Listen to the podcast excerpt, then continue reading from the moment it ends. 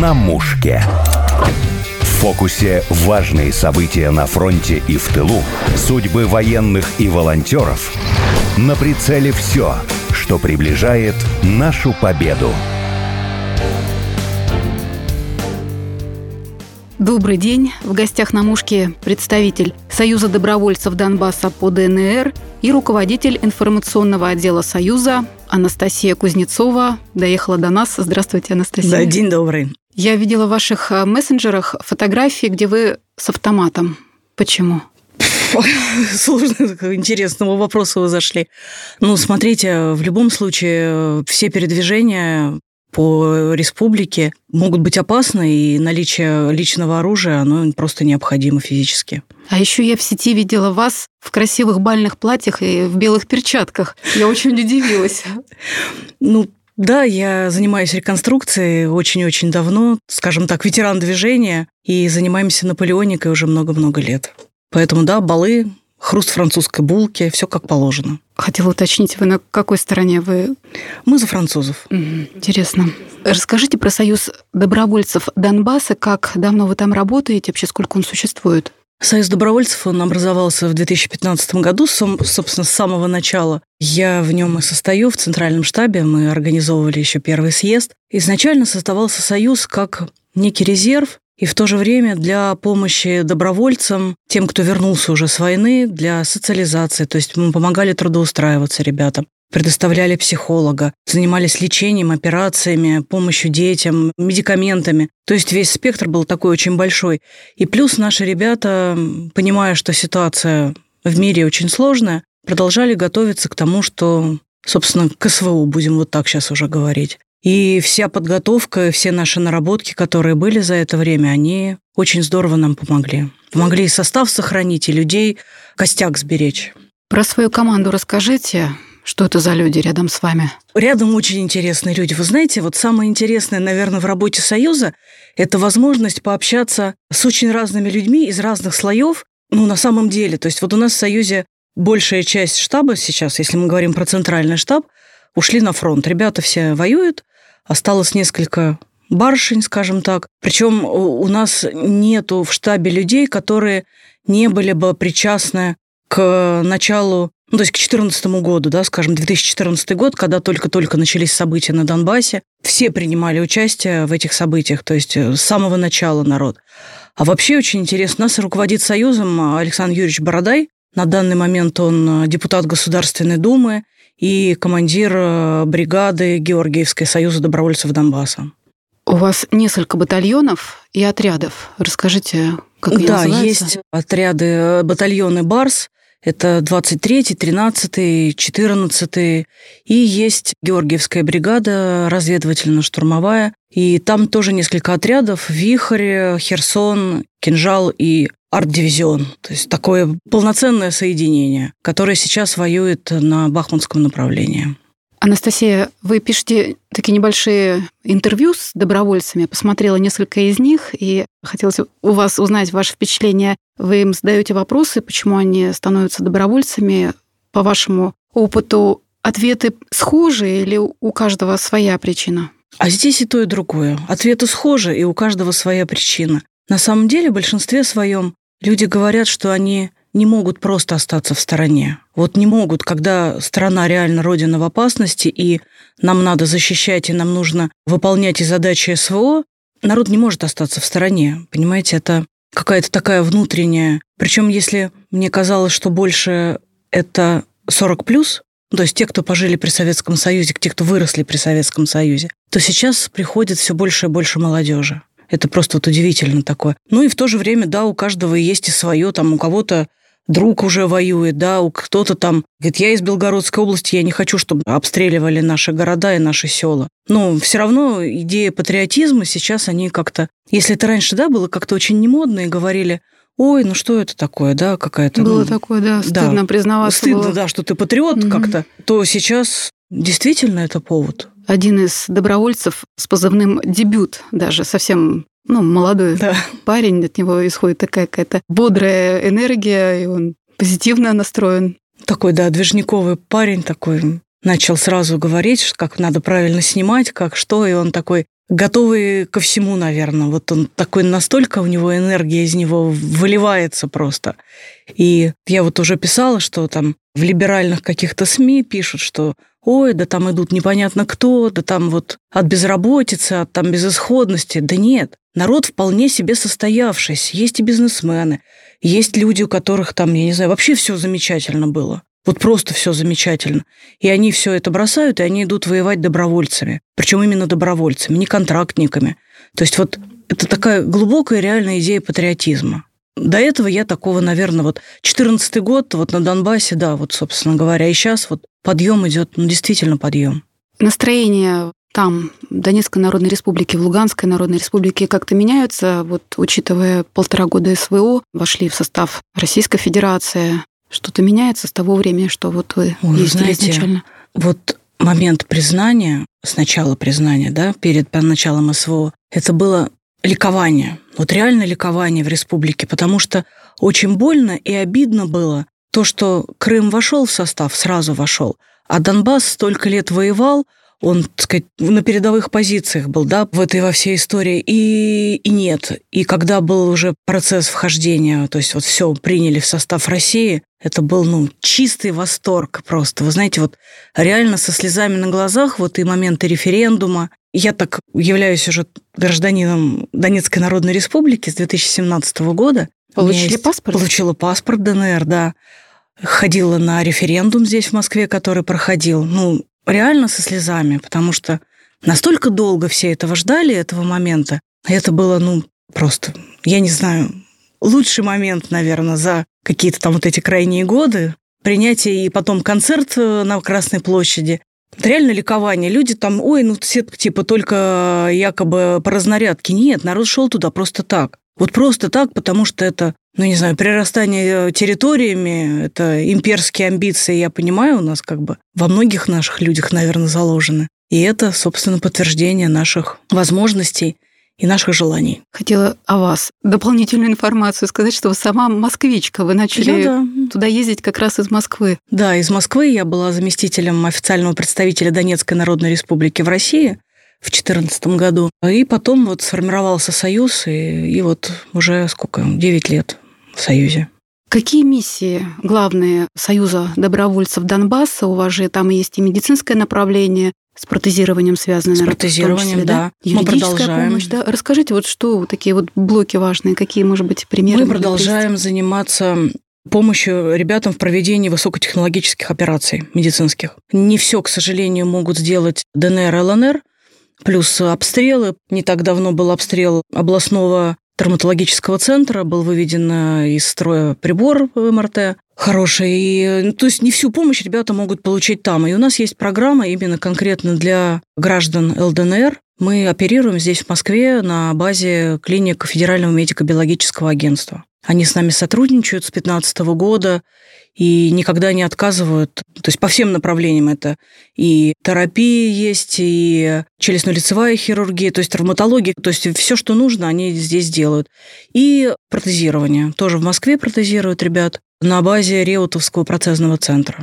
Хорошее предприятие, которое, извините за рекламу, с большим вниманием относится к нашим ребятам.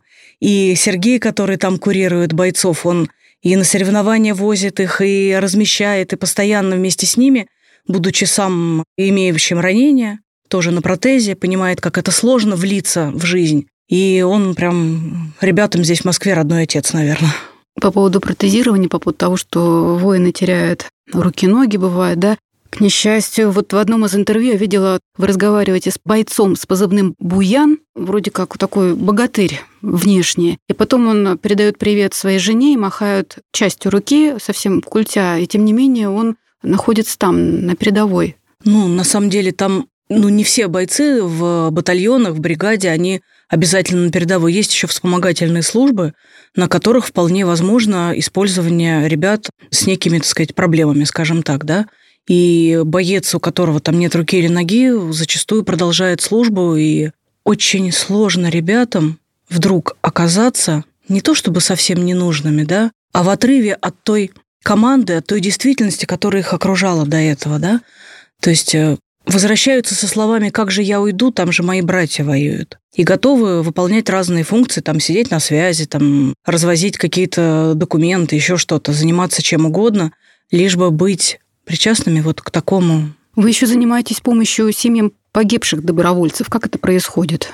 Они к вам обращаются или вы находите? Зачастую, да, обращаются с просьбой какие-то медикаменты для детей, да, сейчас больше на себя вот эту функцию помощи семьям погибших взяло государство.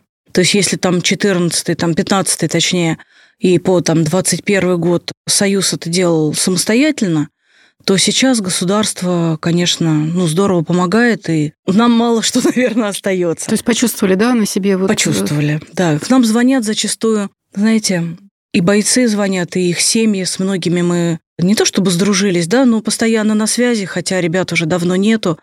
Звонят просто поговорить, вспомнить родственников своих родных. Начиная там с 15 -го года еще по 21 Союз занимался такой скорбной миссией. Мы помогали доставлять погибших бойцов домой. Россиян, которые воевали в республиках, в это Луганской, Донецкой. Очень проблематично. Это было тяжело, это проблематично, это очень психологически тяжело, да. Вот, ну, будучи, так сказать, представителем, постоянно общались, и многие до сих пор звонят, и мы общаемся. Такой сложный очень, да, вопрос, сложная всегда эта тема, и очень тяжело разговаривать с родственниками, конечно. Ну, теперь зато новый указ и семьи погибших бойцов там с 14 по 21 по началу спецоперации, их тоже признают семьями ветеранов боевых действий, и помощь от государства будет даже тем, кто погиб 9 лет назад, там, 10. У вас ВКонтакте Союза видела ролик, где один из э, добровольцев, оказывается, иностранец, Франческо. Франческо, да. Он, оказывается, даже принял православие, служит в ВДВ, слава ВДВ, всех с праздником. Расскажите про этого человека. Да, с праздником. Франческо, он замечательный, совершенно просто восторг, чистый восторг. Он э, в 2014 году тоже принимал участие в событиях на Донбассе, в подразделениях был. И он, к сожалению, не смог оформить документы на вид на жительство в России. У него не получилось. Это сложный процесс, хотя некоторые иностранцы, мне кажется, даже больше патриоты, чем наши русские, ну, россияне. И вот это как раз тот случай, когда он патриот-патриот. Он прям вот за Россию, за Россию. Пришлось ему уехать, он как бы пытался, не получилось, уехал ковид, он опять никак не мог. И вот он наконец-то вернулся, звонит, Анастасия, я наконец-то все, я иду. Он русский, как знает? Он по-русски говорит, говорит. с замечательным акцентом, очень mm-hmm. это интересно. Вот, и он пошел, записался вот то, что на Яблочково центр записи, подписал контракт, прошел обучение. Помимо того, что он готов воевать с оружием в руках, он медик, он занимается массажем, он специалист такой хороший в этом. Поэтому его там встретили с распростертыми объятиями, он довольный, говорит, я первый итальянец, я первый иностранец в ВДВ, говорит, я вообще... И очень надеется, что, как бы говорили, что иностранцы, кто отслужит контракт, получат гражданство России. Он о паспорте мечтает, понимаете, вот человек мечтает получить российский паспорт. И он готов там, то есть полностью войти как бы вот в жизнь, в тело страны, вот полностью стать русским, максимально русским, насколько возможно. Почему он служит именно в ВДВ? Как и в прошлые года, или вот именно сейчас он туда ну, попал? в ДНР, в ЛНР не было ВДВ, как бы. Но ему предложили, он согласился. Но это же, это же круто. А может быть, вы знаете причину, почему он решил стать православным? Это как раз желание как можно больше интегрироваться.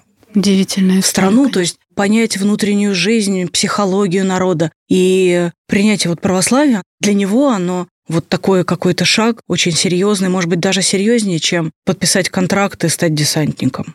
Ему еще нужна русская жена. Он очень на это надеется.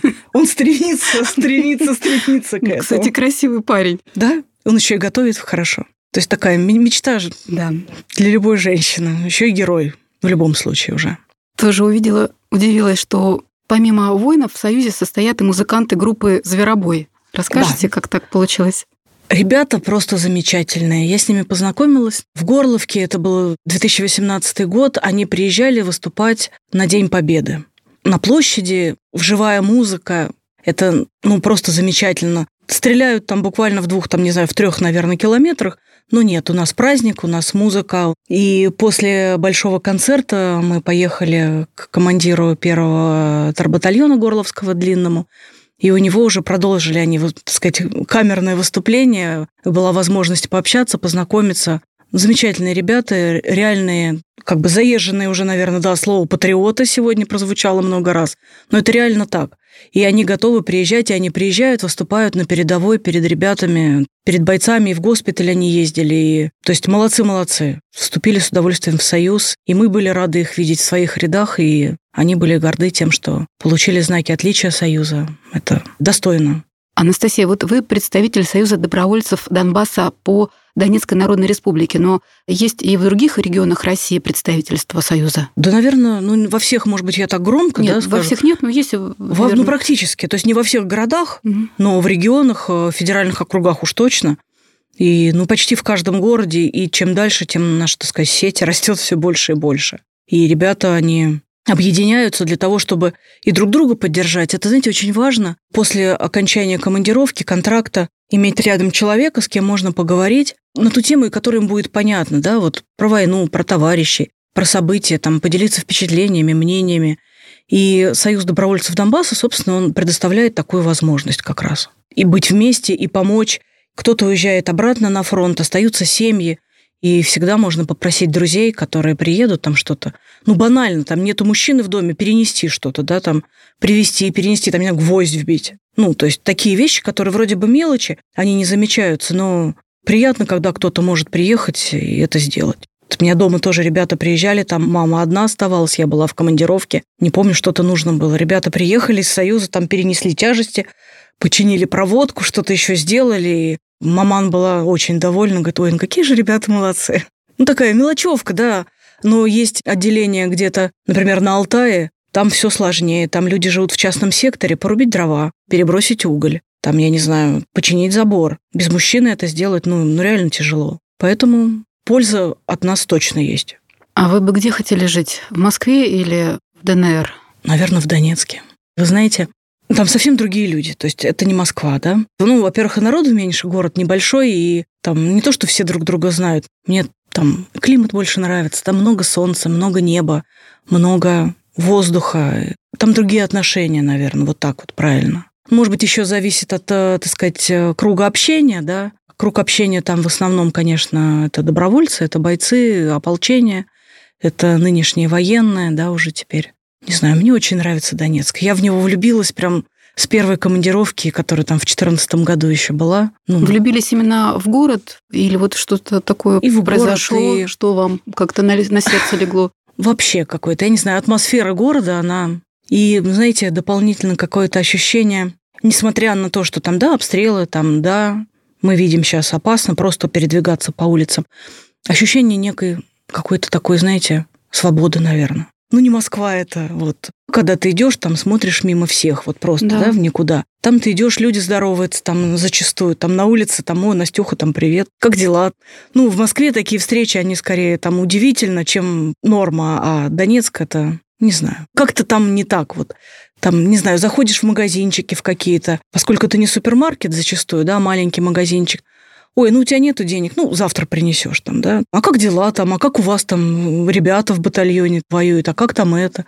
Очень по-человечески осталось. В Москве такое ушло, наверное, уже, к сожалению. Может быть, когда-то и было, да? Наверное, когда-то и было, да, но... В старой Москве. Да, к сожалению, этого сейчас нет. А этого очень не хватает какого-то такого теплого, лампового, как говорят, да, человеческого отношения. Анастасия, вот в этом году в Москве проходил форум «Какая Украина нам нужна?». Вы там участие принимали и в своем блоге написали, скажу прямо, никакая Украина не нужна. Поясните, пожалуйста.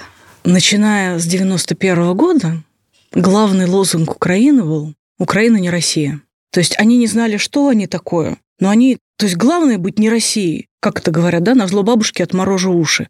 На зло бабушки они перестали пользоваться да, русским языком. Увидели новый закон у них – что за прослушивание русских песен на улице, да, там или где-то, неважно где, у них теперь штрафы. То есть еще полшага, и они начнут просто расстреливать на улице за русские слова. На самом деле это вот не только с 90-го года. То есть они настолько стараются быть вот не Россией, что доходит настолько до абсурда, до маразма. И, ну, не знаю, на мой взгляд, такой страны просто не должно существовать. Она бессмысленна. Это какой-то такой, не знаю, непонятный симулятор для того, чтобы столкнуть лбами, завязать войну и перековать э, всех русских на Украине в непонятно что. Вот православная церковь, да? Я вот уверена, вот просто мое личное мнение, что все нападки на православную церковь закончатся просто тем, что они дружными рядами, вот то, что вот это вот непонятное образование как бы церковное, да, у них, перейдет просто в унию. То есть оно все к этому идет. И это для того, чтобы оторвать русских людей от церкви, от России, вообще от понимания того, что они являются русскими людьми. Ну и зачем нам такая страна? В Донецке поют на украинском. Если там все-таки мы смотрим, видим ролики, кто-то слушает Цоя даже на улице, то в Донецке... За все время, с 2014 года, украинскую речь я не слышала в Донецке ни разу вообще. Вообще. Это в Донецке. На суржике в деревнях еще говорят. Но говорят только бабульки-дедульки старенькие.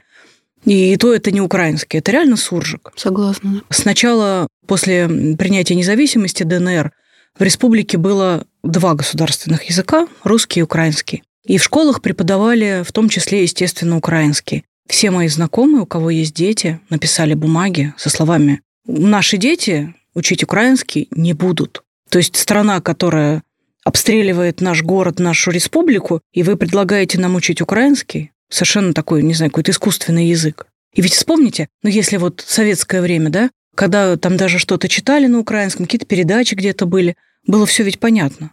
Они говорили на украинском, но можно было легко понять смысл. Сейчас читаешь какие-то новости, там, да, что-то, смотрим же каналы все равно. Но они же создают еще дополнительные какие-то слова придумывают. Да, причем до сих пор не определились, как назвать вертолет, то ли гвинтокрыл, то ли... Ну, там как бы несколько слов они используют для одного и того же предмета, потому что не определившиеся. То есть слово вертолет они использовали раньше, сейчас они его Да, хотят... то геликоптер, то гвинтокрыл.